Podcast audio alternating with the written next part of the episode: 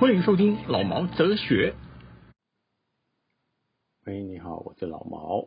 我今天要讲一部爱情戏。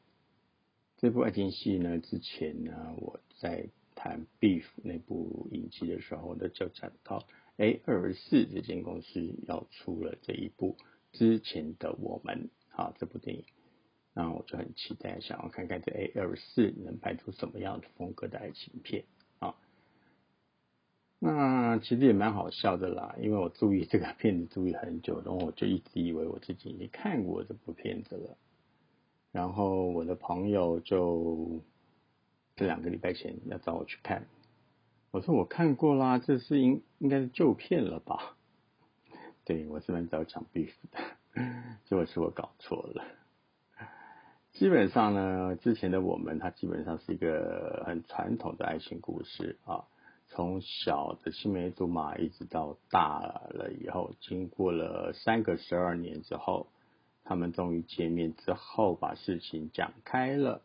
啊，真正的爱情是要面对现实的，是一个很传统的爱情故事啦。可是问题是，他们的戏你可以把一个传统的故事讲得很感人，也很实在。A 二四厉害的地方啊，那我为什么会讲 A 二四而不讲那个韩国导演呢？因为我觉得。A 二四是一个很厉害的公司，很大胆，它可以采用一些很特别的观点来讲一些很很特别的故事，让大家有共同的感觉或共鸣感这样子。那这是很不容易的。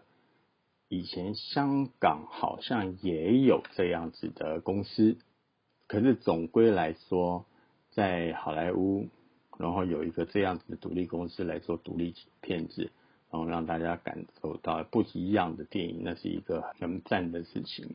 又要讲到台湾了，台湾真的也要好好学习学习，让大家知道台湾其基本上还是有很多不同的故事，而不只是一些很 low 的片子这样。这部片子呢，它在电影一出来的时候，啊，它的影片风格就很明确的定向于韩式的旧式爱情电影。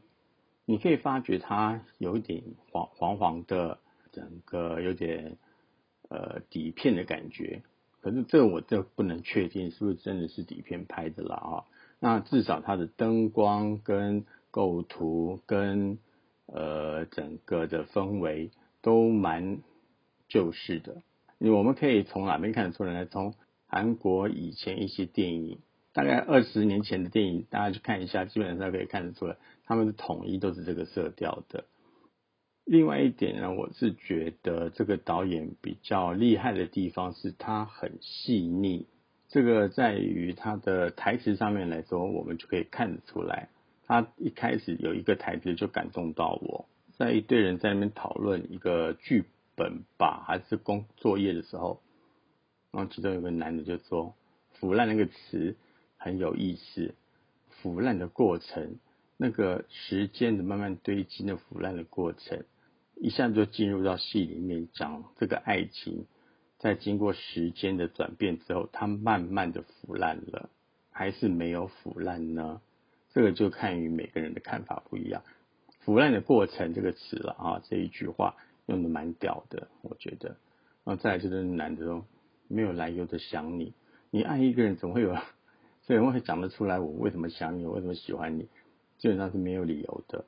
所以我相信这些东西基本上都是导演他所设定的，在爱情的观点里面，很多时候是没有理由的，也讲不出理由的。另外一点是，这部电影它有强调一个东方的思想，叫做姻缘，就等于是我们所讲的缘分啦。如果有缘有缘有份的话，那就会在一起；有有缘无份，也没有办法在一起。他也强调这个姻缘，还有一句是有些跨越，你要为他付出一生。其实这里面很多的台词哈，都是有相关性的，也有呼应的。然后我觉得这是导演比较用心的地方。那有些跨越，你要付出一生的代价。那就很明白的说，如果你你没有到美国去，没有到移民到加拿大去，你没有到美国读书的话，你在韩国的话，那男男女主角他就能在一起。那如果你一跨出了这个韩国的国门，他们两个就要付出一生的代价了。那或者是他的婚姻，他如果跨出一步，他也要付出很多代价。所以很多时候他在讲这个事情的时候，他就讲的比较含蓄，含蓄中让大家要去思考。我觉得一部比较有趣的电影就是在这边。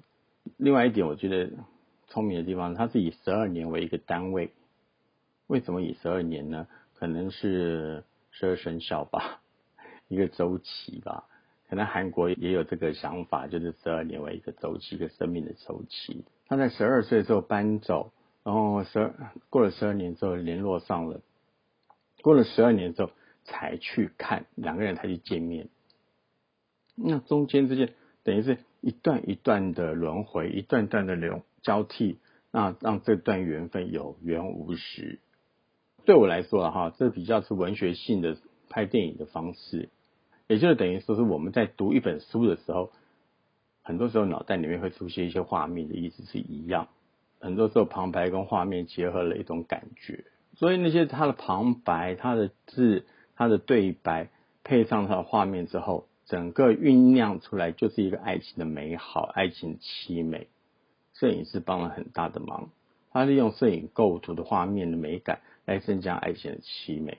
那也利用了很多视觉的语言，比如说用很多静止的画面来表现两个人的无言，就是两个人坐在那边，你看我看你就笑了，然后你看我我我看你，两个人对着电脑就不说话了。不管是欢乐的时候或者是伤心的时候，他都会用这个静止的画面，一个 fix 在那边的画面来表现出两个人主角的心情。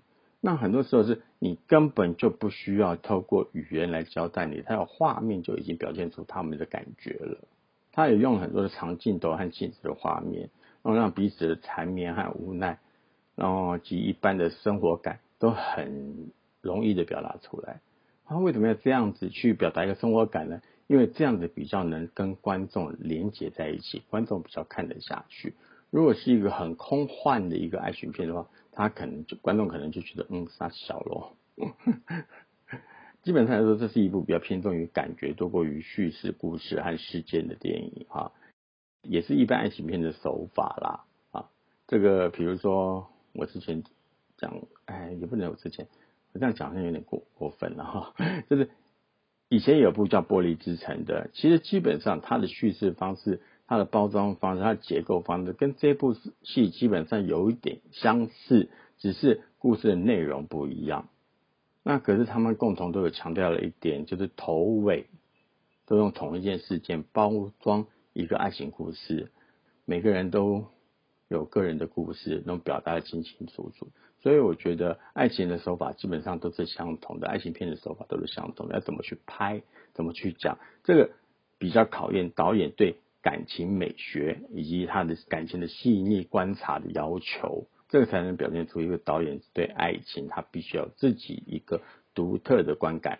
这电影开头和结尾和《玻璃之城》一样了，就是一个《玻璃之城》是一个车祸造成的嘛。那这部戏的电影跟开头的时候，他在一个 hotel 的 lounge 里面，三个人在喝酒。其实这个时候旁白就把整件事情讲得很清楚了，等于是有一个旁观者在看。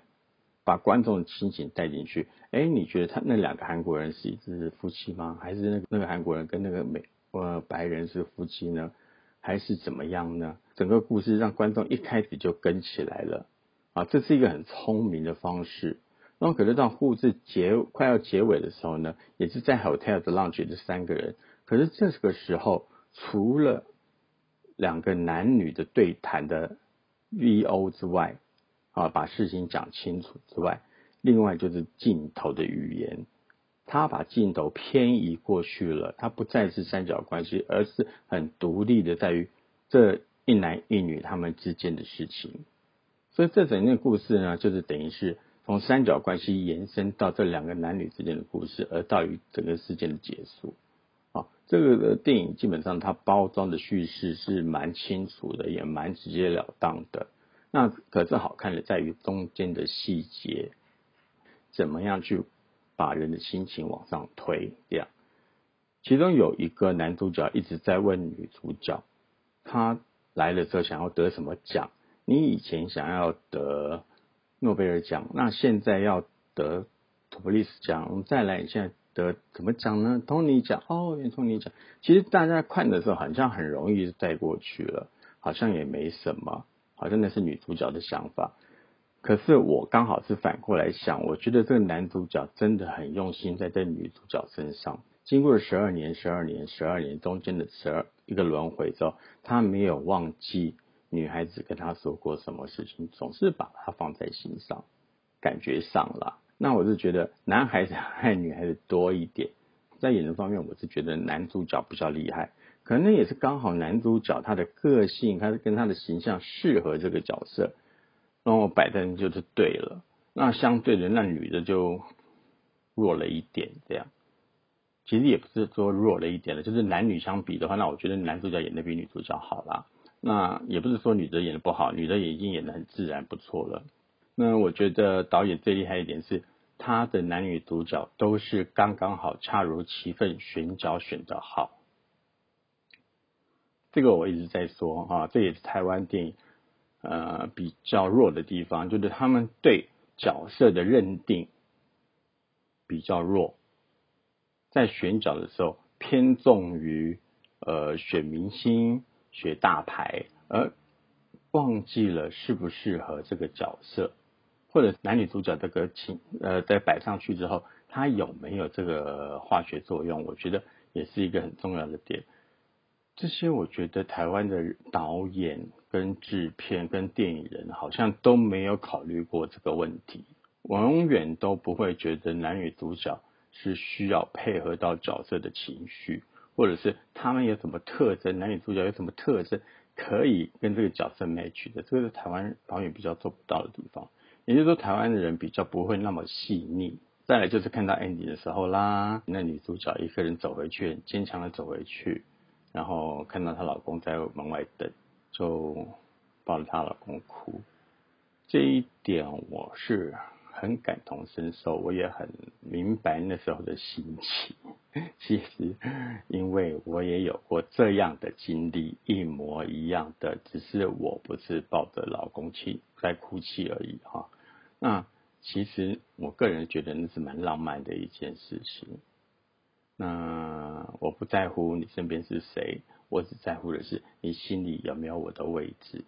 这一点就是爱情让我觉得最可爱的地方，也就是爱情让我觉得最美好的地方。我最近常常在思考一个问题：别人跟你说我爱你的时候，你能相信吗？爱情基本上是看不到的，那你要觉得什么样的爱情才会是爱情呢？那就很难说。所以人家说我爱你的时候，你要怎么去判定？嗯，对我来说我是没有办法。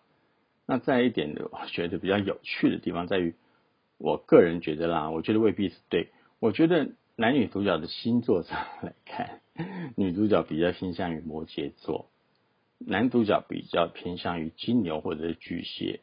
美国人偏向巨蟹，那么男主角偏向于金牛。我为什么会这样说呢？因为女主角。在中间有一句话，她说：“我不可能为了一个男的而放弃我的排演啊，也就是说，我不可能为了爱情去放弃我的事业。”另外，那个男主角呢，他就傻傻的等了二十四年，这不就是金牛座的爱情比较执着吗？白人，我为什么讲巨蟹座？因为他是顾家喽，他不想他的家里被毁灭掉了。这是题外话啦。基本上，我看了这部电影，我就觉得这部电影真的让我。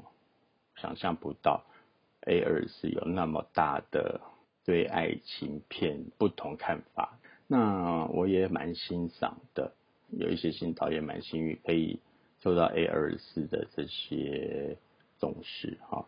我相信爱情不一定是美好的，有的时候为了现实必须要取舍。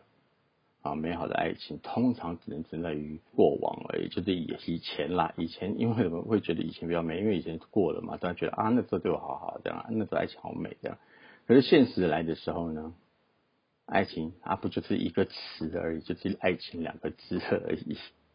所以有的时候真的是大家开心一点就好，快乐一点就好，两个人在一起，然后真的也不要计较太多，可以快乐就好了，这就不就是爱情吗？